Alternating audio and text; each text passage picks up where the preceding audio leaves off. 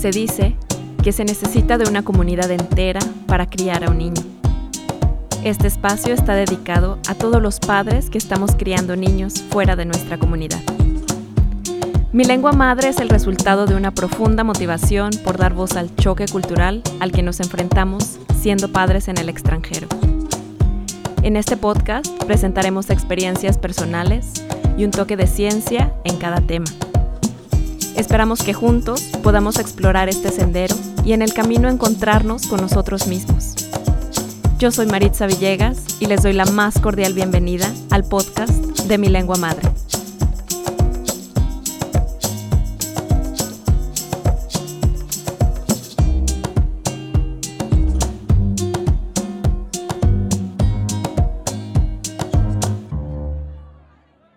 Hola, ¿qué tal? Bienvenidos a un nuevo episodio de nuestro podcast.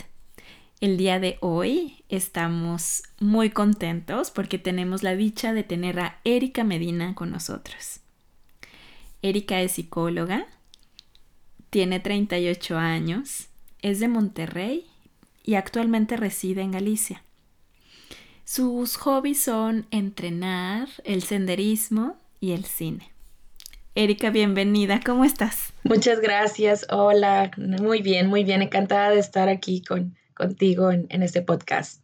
Ay, genial, qué bueno. Y gracias por, darte el tiempo también de estar con nosotros, de, compartirnos. Y bueno, pues hoy tenemos una agenda bastante, bastante apretadita, entonces vamos a, vamos a comenzar. Em, Erika forma parte de nuestra jornada de salud mental, es una de nuestras invitadas y en esta ocasión eh, le queremos preguntar un poco acerca de su carrera profesional. Erika, platícanos un poquito cómo, cómo fue que descubriste eh, la psicología, cómo fue tu encuentro. Vale, bueno, pues, bueno, siempre me gustó eh, el, área de la psicología. Yo creo que eso es algo que tuve claro desde, desde que uno va acabando la preparatoria, ¿no? En, en México, el bachillerato en otros lados, que se llama. Eh, me gustaba la psicología y me gustaba la psiquiatría, ¿no? Al final todo iba como para el mismo rumbo. Eh, en su momento, por diferentes cuestiones, pues decidí hacer psicología. Eh, y bueno, hice la licenciatura en psicología con acentuación en el área clínica en la Universidad Autónoma de, Nuevo León. Y después, un año después o así, hice un posgrado en la Facultad de Medicina, también de la Universidad Autónoma de Nuevo León, eh, que es para psicólogos y que es en psicoterapia clínica y hospitalaria.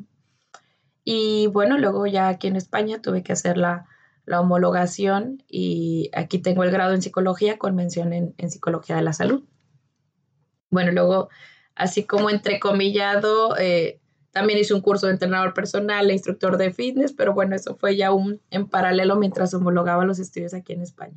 Qué bueno, ¿no? Conectar cuerpo y mente Justo, sí, sí, sí, que siempre me ha gustado mucho esa, esa parte como de poderlo ligar y dar la importancia a ambas cosas. Sí, claro, porque además, eh, como lo hemos mencionado un poco en nuestros, en nuestros episodios anteriores, em, como la salud mental realmente está un poco relegada, ¿no? Como, como se nos deja a nosotros o sea, a nosotros las personas que no tenemos tantos conocimientos de salud, por ejemplo, de tomar una decisión de acudir con alguien o de, nosotros mismos pensar cuando necesitamos ayuda, que no es como que te puedes hacer un, análisis de sangre y te digan, bueno, es que el diagnóstico es que tienen que ir al psicólogo.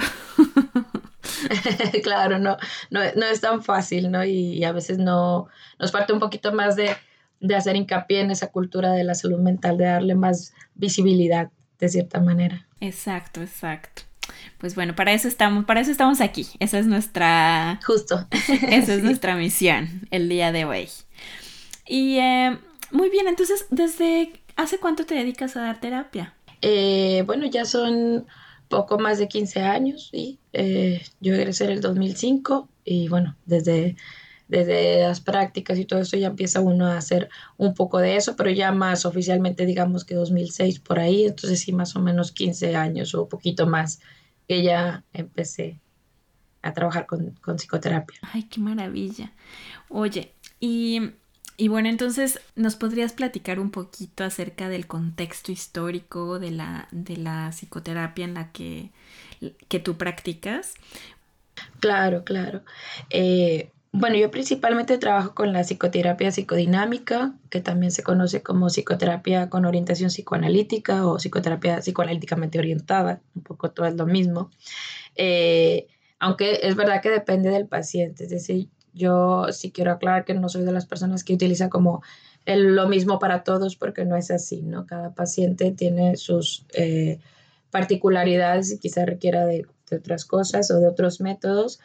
Eh, y también trabajo con psicoterapia cognitivo-conductual o psicoterapia breve, etcétera, ¿no? Pero eh, principalmente la psicoterapia con orientación psicoanalítica, que bueno, en el caso de esta modalidad de terapia, como su nombre lo indica, se basa en algunos conceptos del psicoanálisis, sin ser psicoanálisis propiamente. Eh, trabajamos con la palabra, con el discurso del paciente, desde el inconsciente, eh, mediante, bueno, mediante metáforas, mediante asociación libre, eh, exploramos un poquito más allá del, nivel consciente de, de, lo que el paciente viene y nos cuenta. A veces exploramos un poco los sueños también cuando surgen.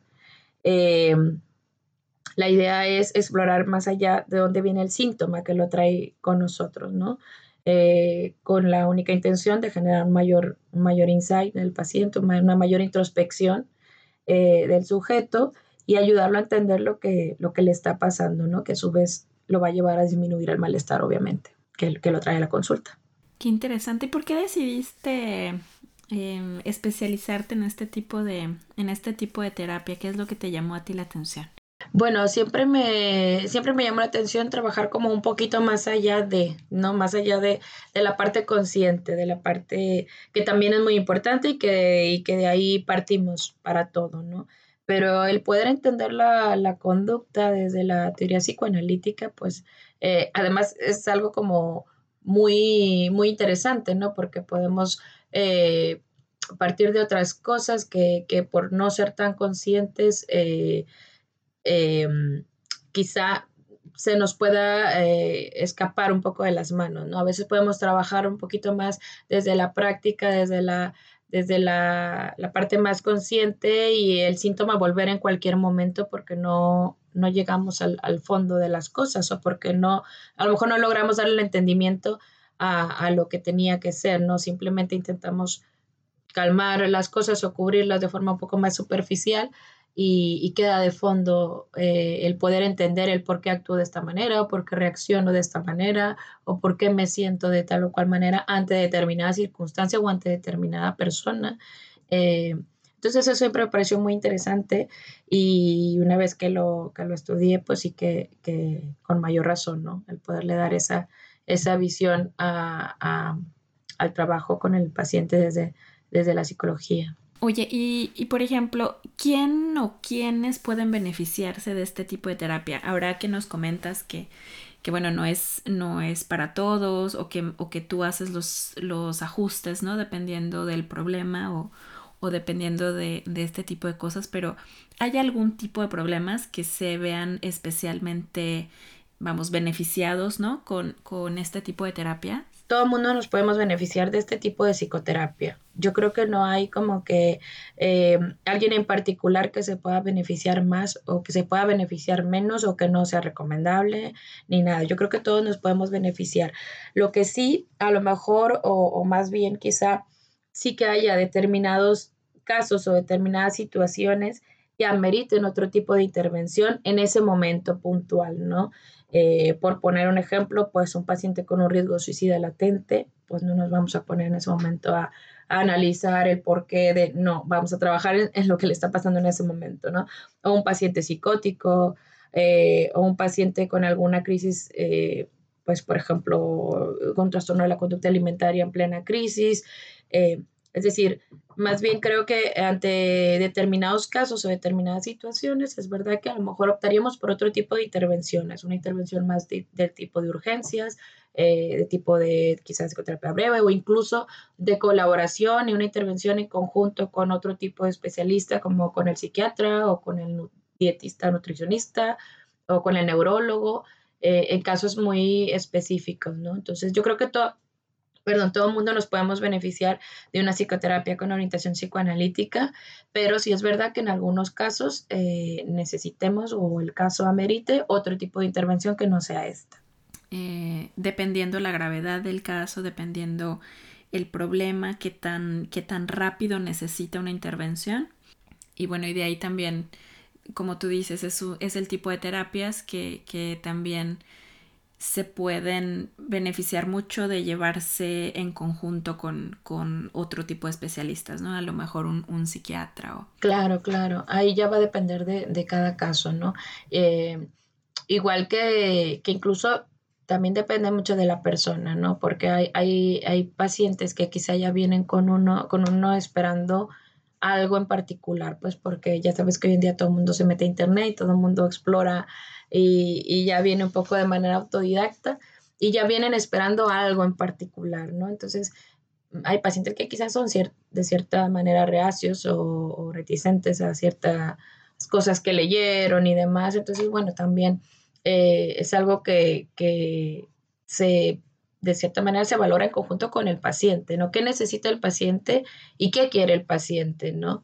Eh, dentro de todo eso, pues llegando a una, a una conclusión que sea la más asertiva posible eh, para cada caso. ¿Cuánto tiempo, por ejemplo, puede durar este tipo de, terapias? Bueno, pues hablamos de que esta modalidad de, de, psicoterapia sí, sí, es una psicoterapia de mediano a largo plazo. Estamos hablando a lo mejor de dos años, de un año, dos años o incluso más. Claro, entonces eh, yo creo que es muy importante ¿no? que las personas también sepan este tipo de cosas para, pues bueno, para de verdad tener un compromiso, ¿no? Con, con, el, con el tratamiento, ¿no? Y, saber que es un proceso y saber qué es, qué es lo que uno puede esperar.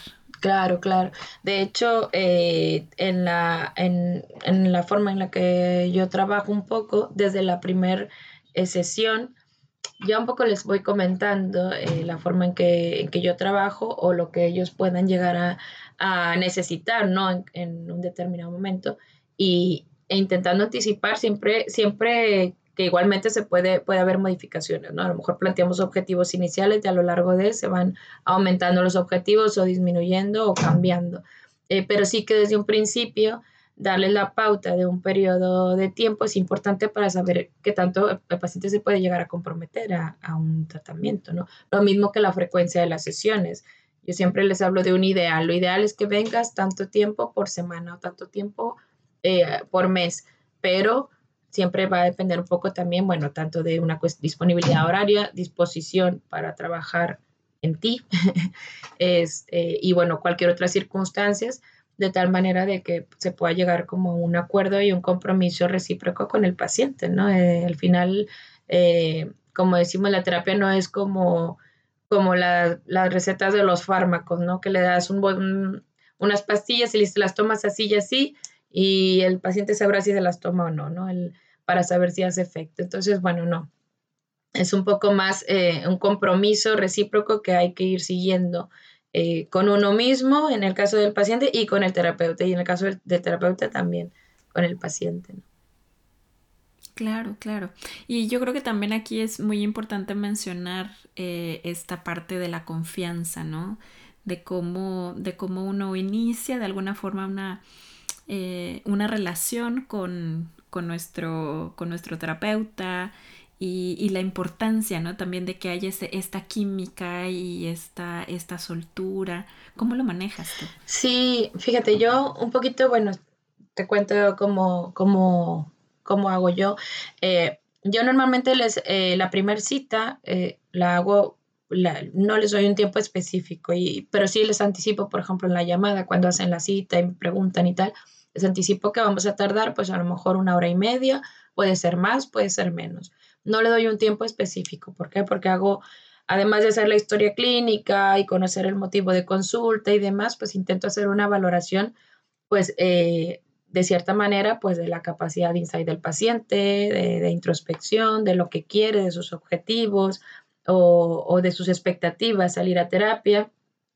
Y al valorar todo eso, al final de esa, de esa sesión, Eh, entonces les hablo de, lo, de la propuesta de trabajo que yo les puedo proponer, ¿no? Vaya la redundancia, imagínate que les digo, pues mira, la propuesta es de que trabajemos en una psicoterapia con orientación psicoanalítica, con una frecuencia de una sesión por semana, sesiones de 50 minutos y tal, ¿no? Y, y aunque yo les haga esa propuesta, la siguiente cosa que le voy a decir es cómo te sentiste, cómo te sentiste el día de hoy, cómo, cómo, qué te pareció lo que, lo que estuvimos hablando, eh, cómo te sientes ahora, cómo te sentiste al inicio y cómo te sientes ahora, porque para mí es muy importante. Y después les pregunto si ellos quieren realmente iniciar un proceso psicoterapéutico conmigo en ese momento, cómo se sintieron como para iniciar el proceso de, de psicoterapia, ¿no? Es muy válido y, y, algunos sí que se los digo, es muy válido que digan, no, pues me parece muy bien, pero no, yo no quiero no quiero, ya que me lo explicas, realmente creo que no estoy tan mal, o bueno, ya tendré luego sus resistencias también, también interpretables, pero bueno, eh, se escucha todo tipo de cosas, pero sí que me parece muy importante siempre preguntar cómo te sentiste conmigo en esta sesión, cómo te sentiste con lo que hablamos, qué te parece lo que te he comentado, es decir, esa, esa, esa eh, eh, retroalimentación que el paciente te puede hacer también te va a ayudar para saber cómo tener un poco el pronóstico de cómo va a ir el, proceso, ¿no?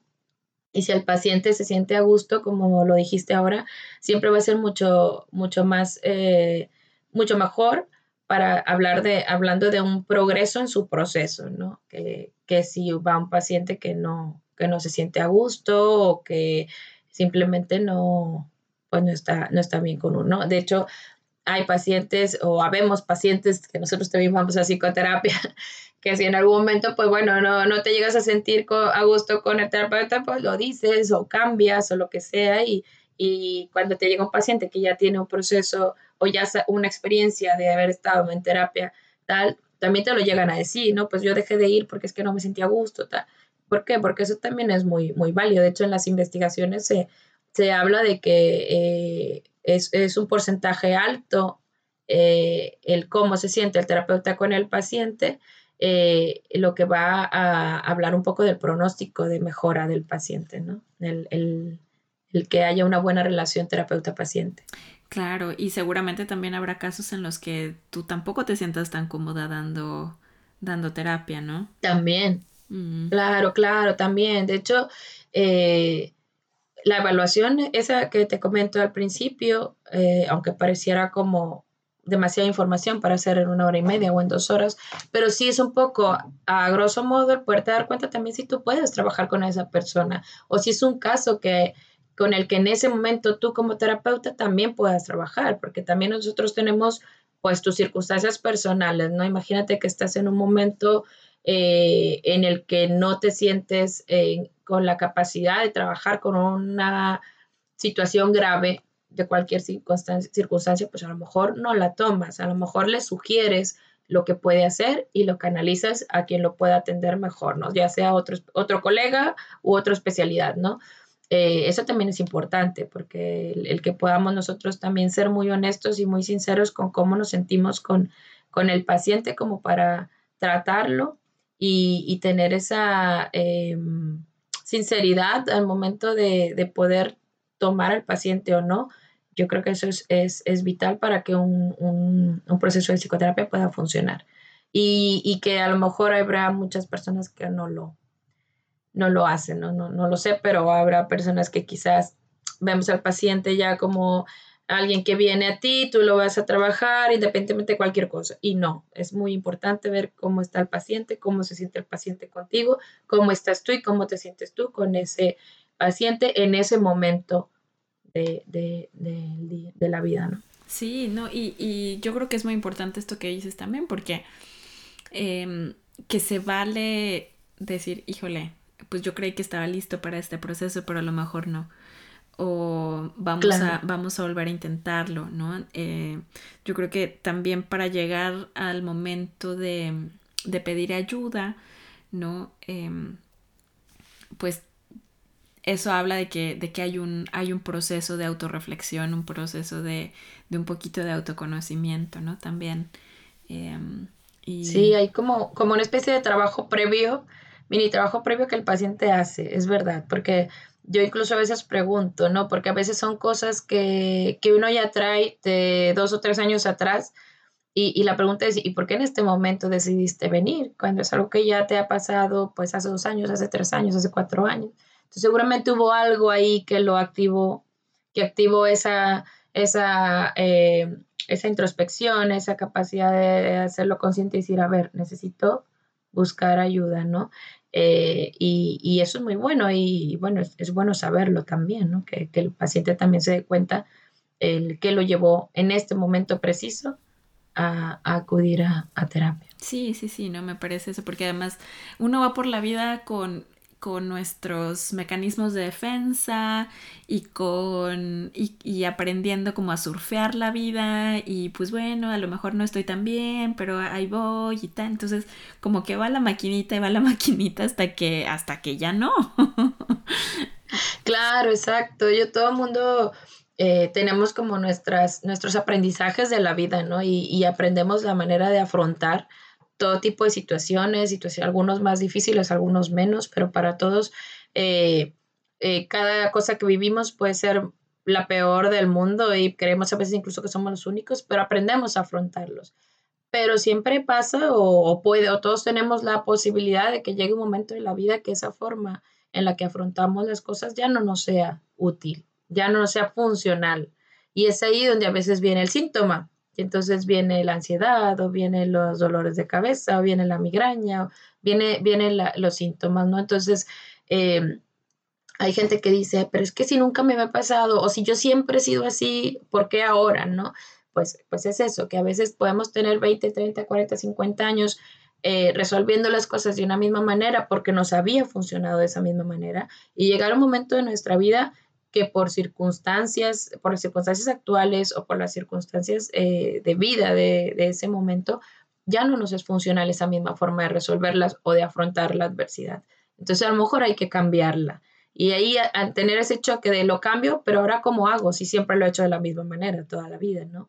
Entonces, de ahí que, que el cambio no es así de rápido, de ahí que en el caso de, de esta modalidad de psicoterapia, pues hablamos de una terapia de mediano a largo plazo, que eso no, no es un cambio de un día para otro, teniendo eh, toda la vida reaccionando de esa misma manera o eligiendo de esa misma manera o decidiendo de esa misma forma. Entonces, eh, eso es algo que, que, es importante a considerar, que no quiere decir que no se pueda eh, cambiar, o bueno, incluso no necesariamente es que lo cambie, sino que al tener una mayor conciencia, un mayor entendimiento del por qué hago o reacciono de esta manera, deja de generar malestar muchas de las veces. Sí, fíjate que me identifico mucho porque justamente la, te la terapia que yo tomo es de este tipo. Entonces ah, ahora genial. sí, yo he estado en terapia ahora eh, año y medio, muy constante, es, ha sido como uno de mis logros más grandes.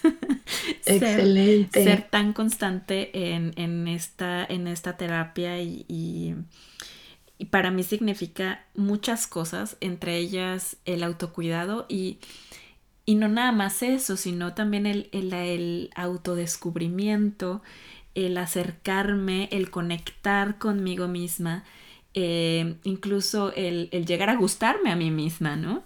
Porque también llegas a un punto en el que, en el que te das, ¿no? A tanta, a tanta gente o a, a tantas cosas que, que bueno, se quedaba decía, no te voy a platicar ahorita todos mis traumas, ¿verdad? Pero, pero un poco. Pero claro, llegas, claro, llegas a valorar más como incluso tus propios cambios y tus propios eh, progresos, ¿no? Y al valorarlos, pues obviamente te valoras también a, a ti misma, ¿no? Y, y, eso es algo que a lo mejor solo tú lo sabes porque tú sabes el antes y el después que los demás no, el antes y el después interno, ¿sabes? De, de esa parte interior que, que no se ve, que de ahí lo que decíamos hace un momento, la gente le da más importancia a la salud física porque eso lo ven.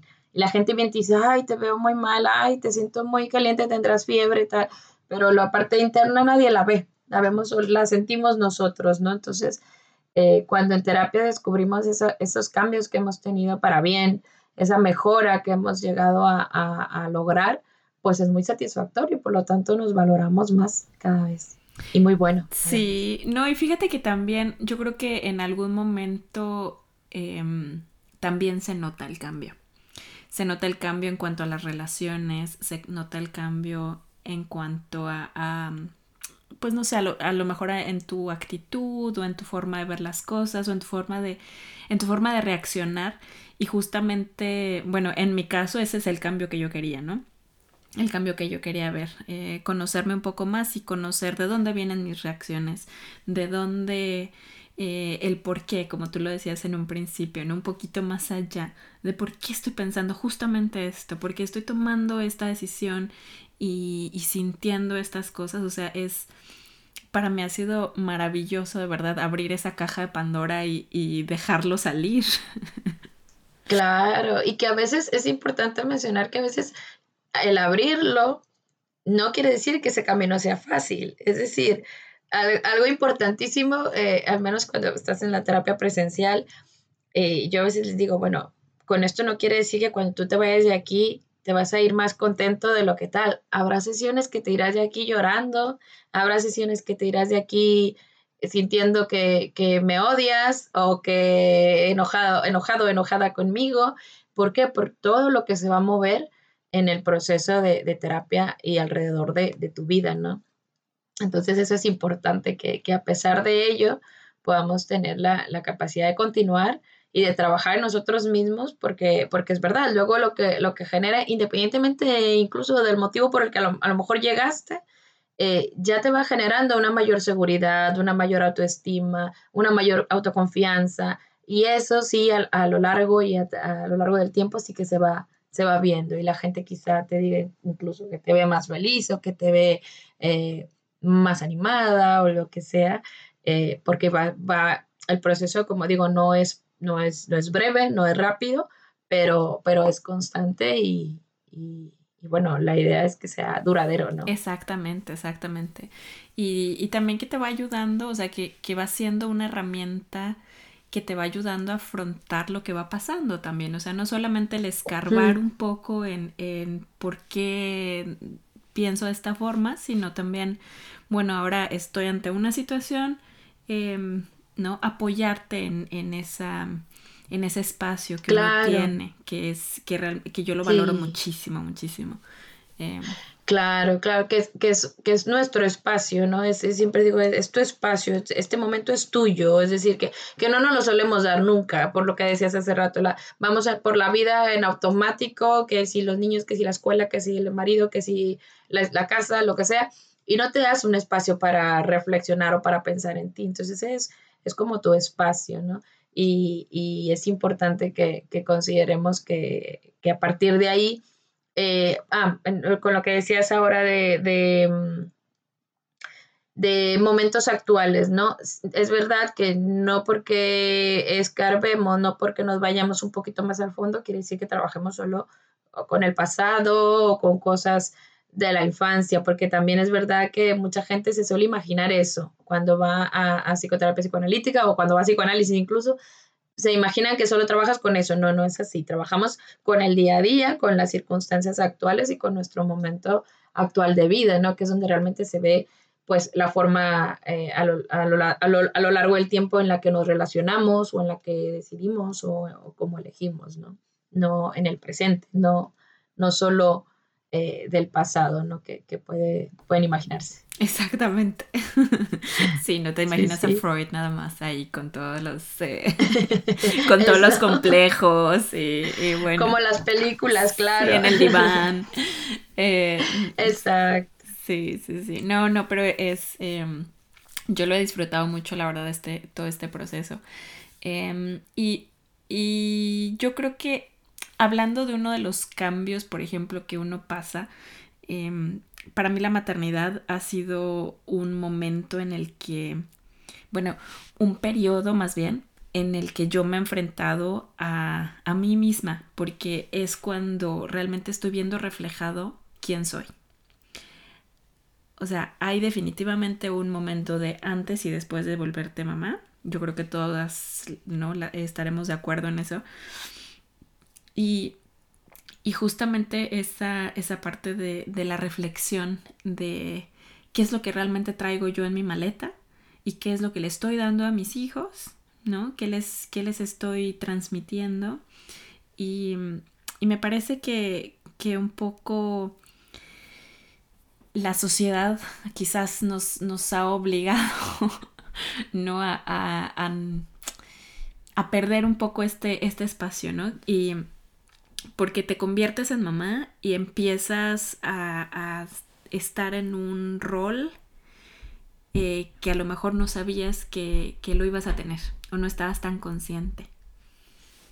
Claro, sí, sí, es, eso, eso puede, puede pasar, ¿no? Es como como lo que decíamos de ir en automático, a veces eh, el tener un hijo ya te cambia de que hay cosas que puedes como llegar a pensar cómo hago para esto, cómo hago para lo otro, pero hay cosas que no puedes llegar a pensar, a reflexionar, digamos, tan pausadamente, hay cosas que tienes que hacer ya en el, actuar en el momento, alimentar a tu hijo, cambiarle el pañal, cómo hago esto, cómo hago el otro, eh, a, a qué edad tengo que pasar a, otro, otra habitación o a qué edad el control de esfínteres o será muy pequeñito para esto, será o ya me habré pasado de no tal o ya habla sus primeras palabras o no. Es, es verdad que hay muchos cambios que ya te llevan un poco como que no hay mucho tiempo de, pero al mismo tiempo puedes llegar a confrontarte con el, lo estoy haciendo bien, lo estoy haciendo mal.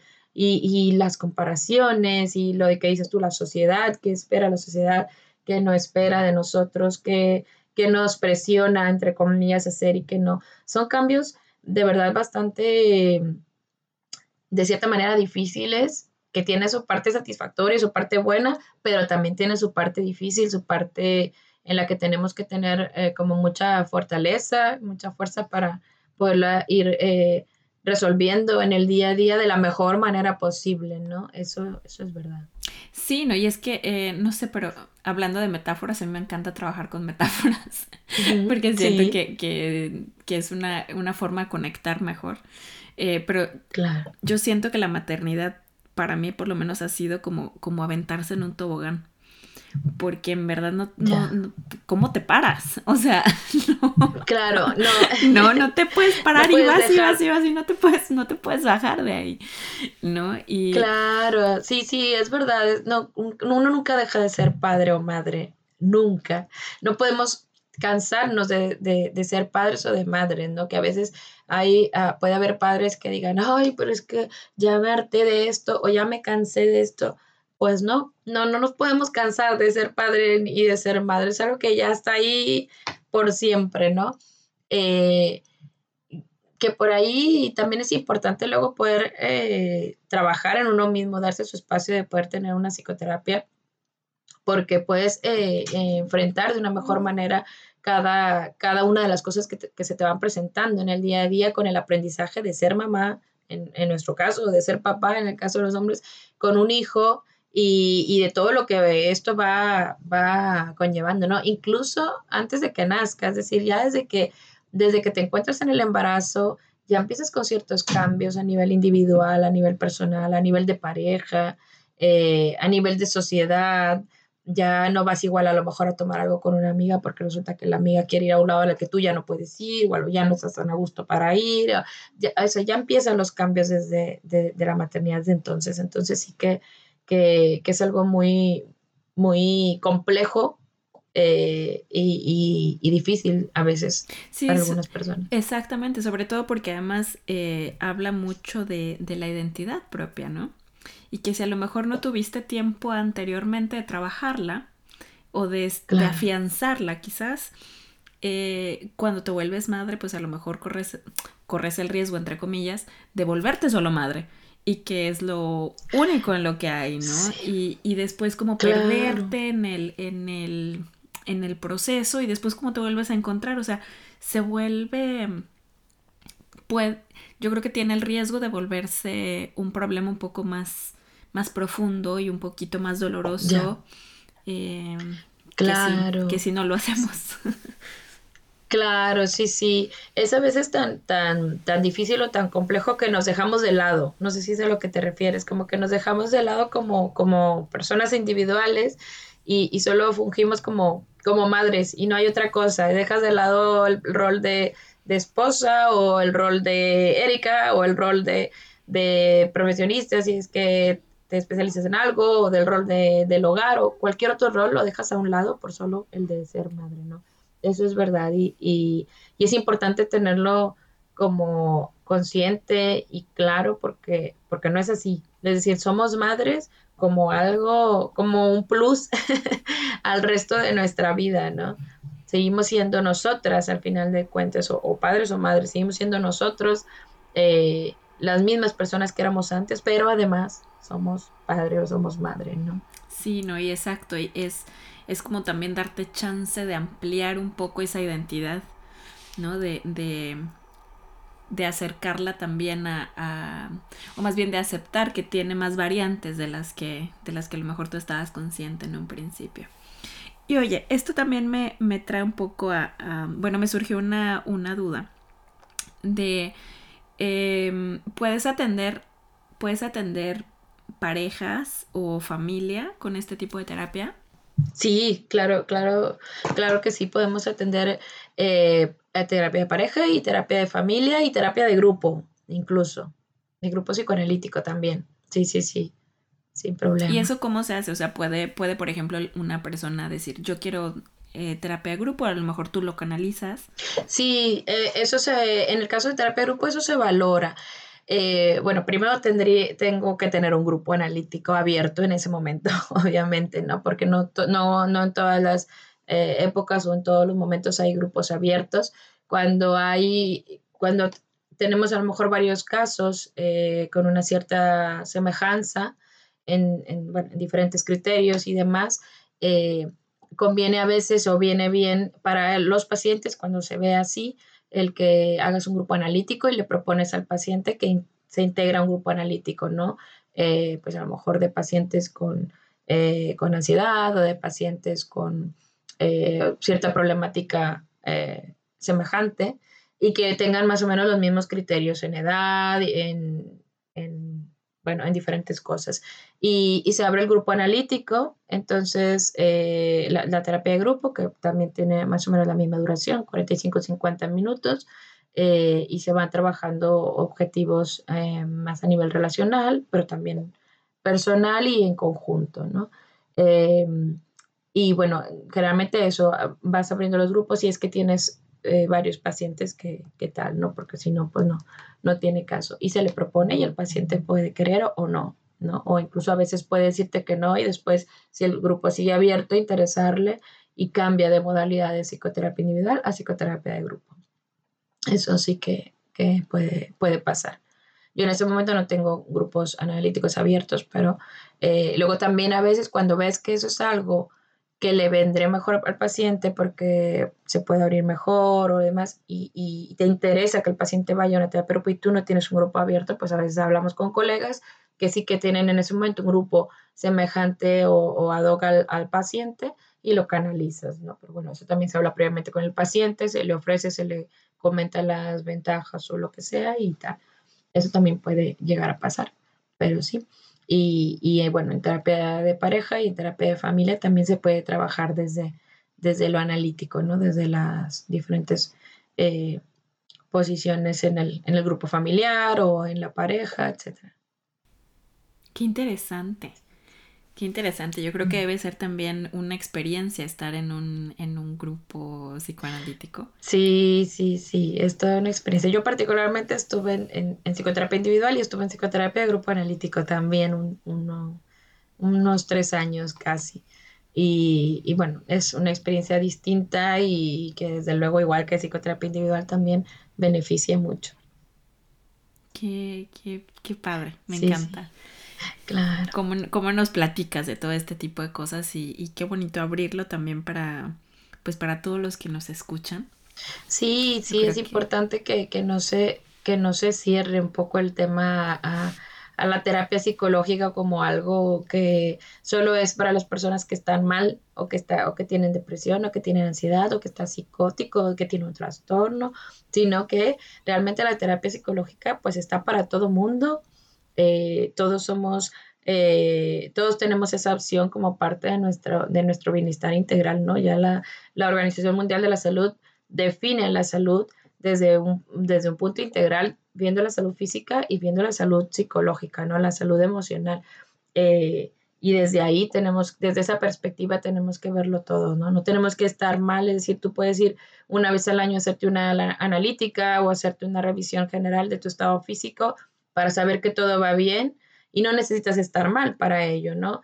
Pues o tener un síntoma en ese momento. Pues lo mismo en, la salud física, eh, perdón, en la salud eh, psicológica o en la salud emocional. Está igualmente abierta esa posibilidad a poder eh, adentrarnos un poco a saber cómo está nuestra salud emocional o nuestra, nuestra salud psicológica, ¿no? Y si algo eh, queremos saber eh, como un poco más o entender o, que nos ayuden a entender el por qué determinadas circunstancias me hacen sentir de tal o cual manera, pues también poder acudir a, a un especialista, a un psicólogo que nos pueda ayudar a entender esa parte, ¿no?